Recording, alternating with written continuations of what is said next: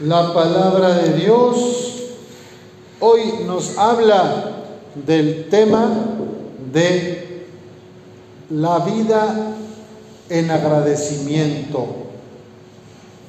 la actitud personal de agradecer, la buena costumbre de dar las gracias. Cuando hemos recibido algún beneficio, algún apoyo de parte de Dios o de nuestro prójimo, de los hermanos. La vida humana es vida en comunidad. No estamos como islas, sino que vivimos en relación con los demás. Ninguna persona puede ser feliz en soledad absoluta. El Señor, en su eterno designio, pone pues que Adán tenga una compañera que es Eva. Y de ahí la familia humana, a imagen de la Santísima Trinidad, fíjense, Dios es familia, Padre, Hijo y Espíritu Santo, están en relación uno con el otro. Si Dios mismo es familia, ¿cuánto más nosotros que somos sus criaturas somos también familia? Y por eso dice en las lecturas del matrimonio, ¿verdad? Casi siempre se utiliza la lectura donde dice, hombres amen a sus esposas como Cristo amó a su iglesia. También la iglesia está en relación con Cristo, la comunidad de fieles.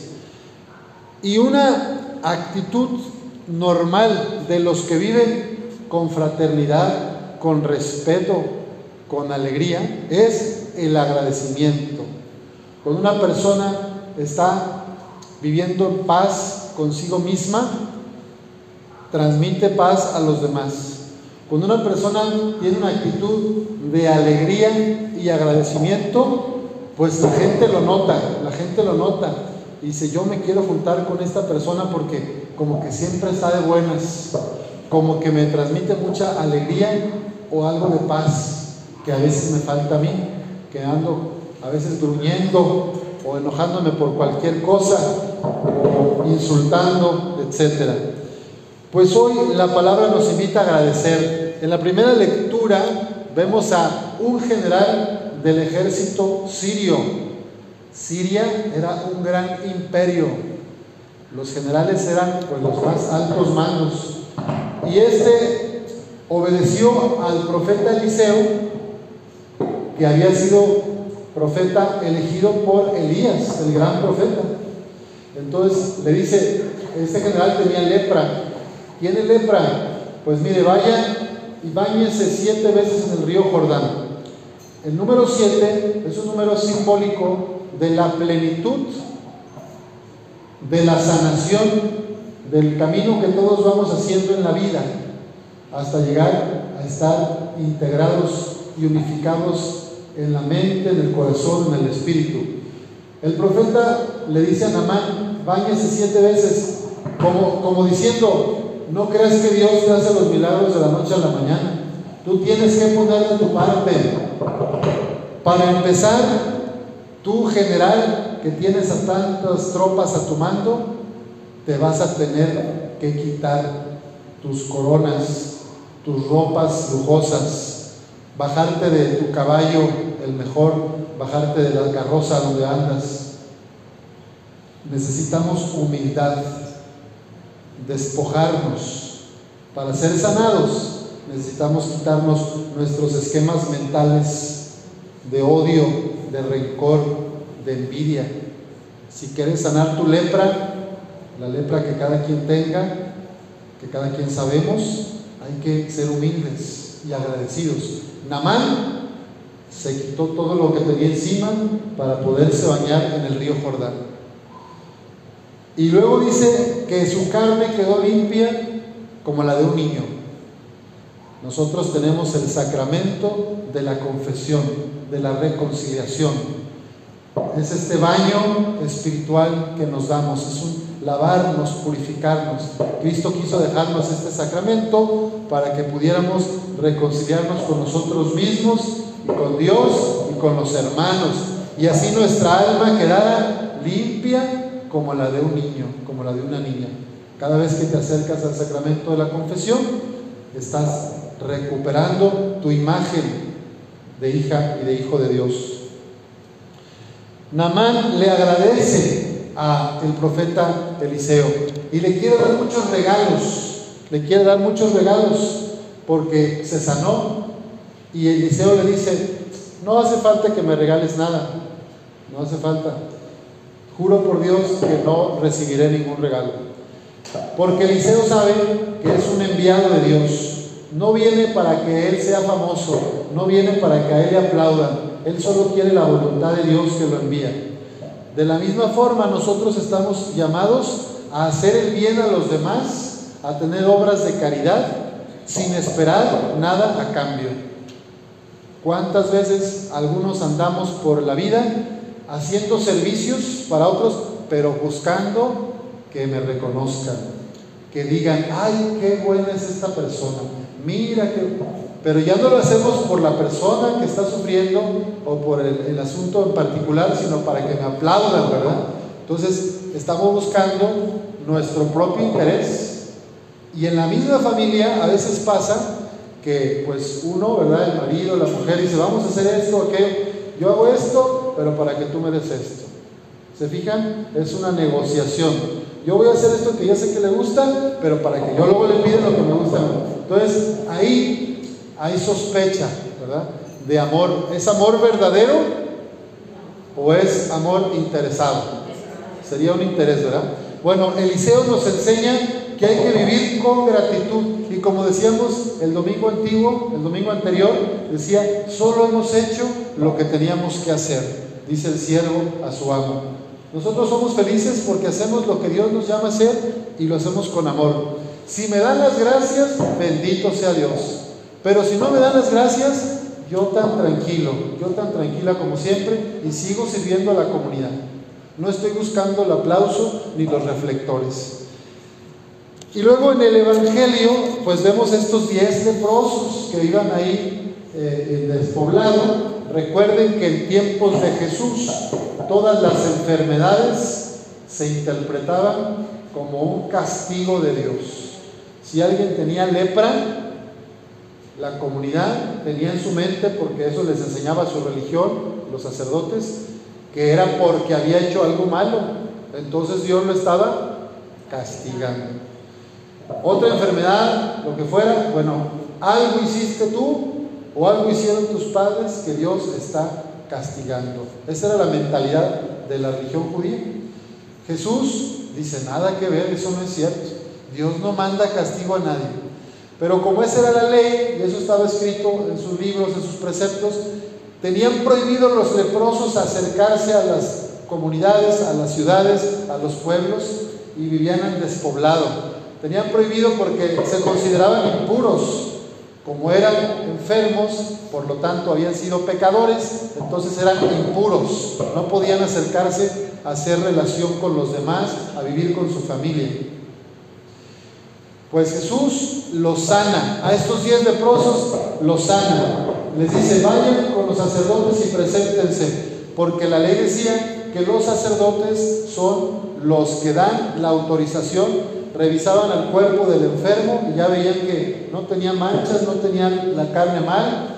Este, entonces, pues así era como ya ellos aprobaban. Así ellos aprobaban y decían, ya Dios te perdonó, porque ya estás sanado, ya no tienes lepra, ya puedes volver con tu familia, tu casa, ya puedes volver al pueblo. Esta era la creencia.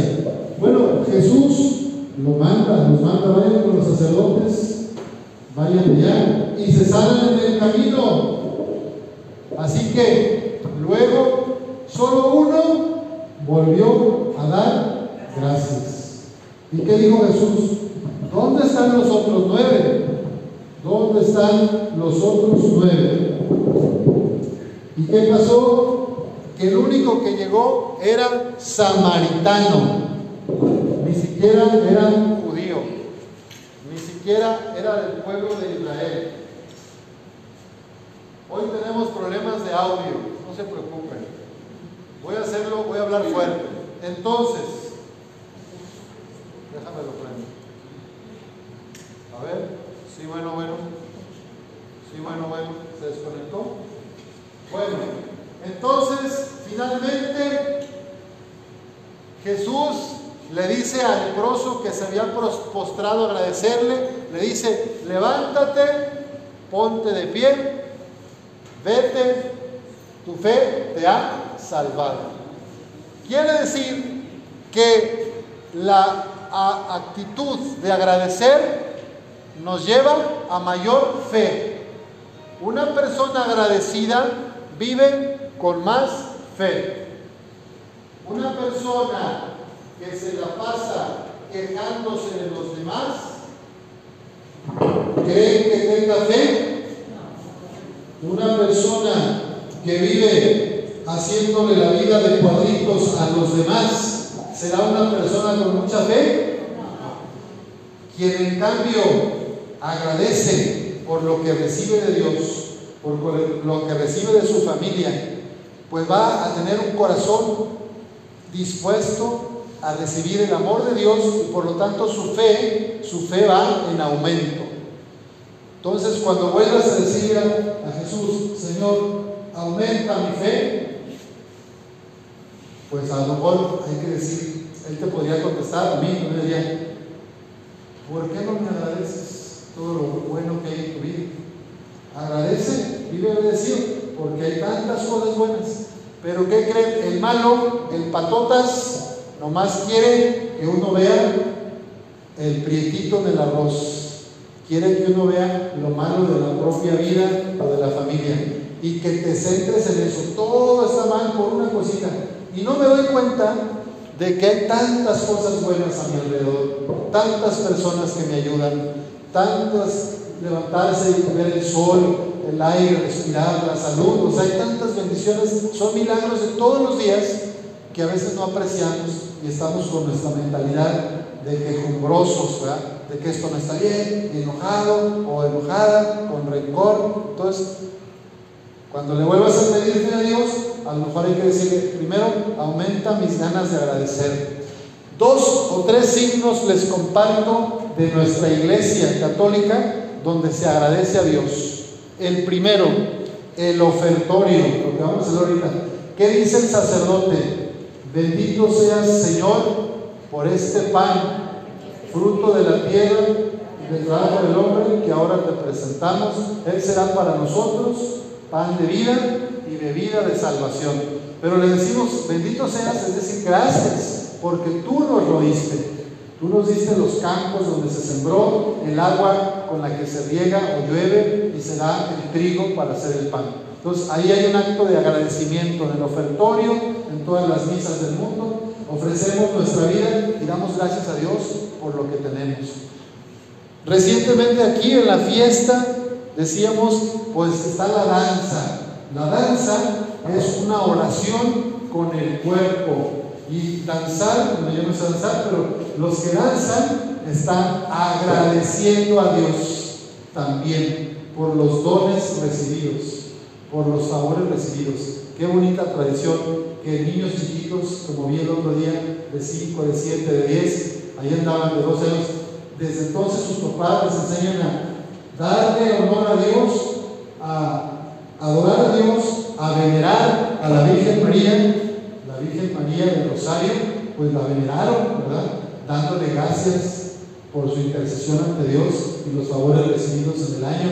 Y ahí estaba la danza guadalupana. Entonces, la danza es otra forma de agradecer a Dios. Pues pidamos a Dios la gracia de vivir agradecidos y no quejumbrosos. Y a veces no nos va bien, bueno, pues pedir a Dios paciencia. A veces no me salen las cosas como quieran. Ayúdame, Señor, a ver todo lo bueno que hay en mi vida y no concentrarme nada más en lo negativo. Que así sea.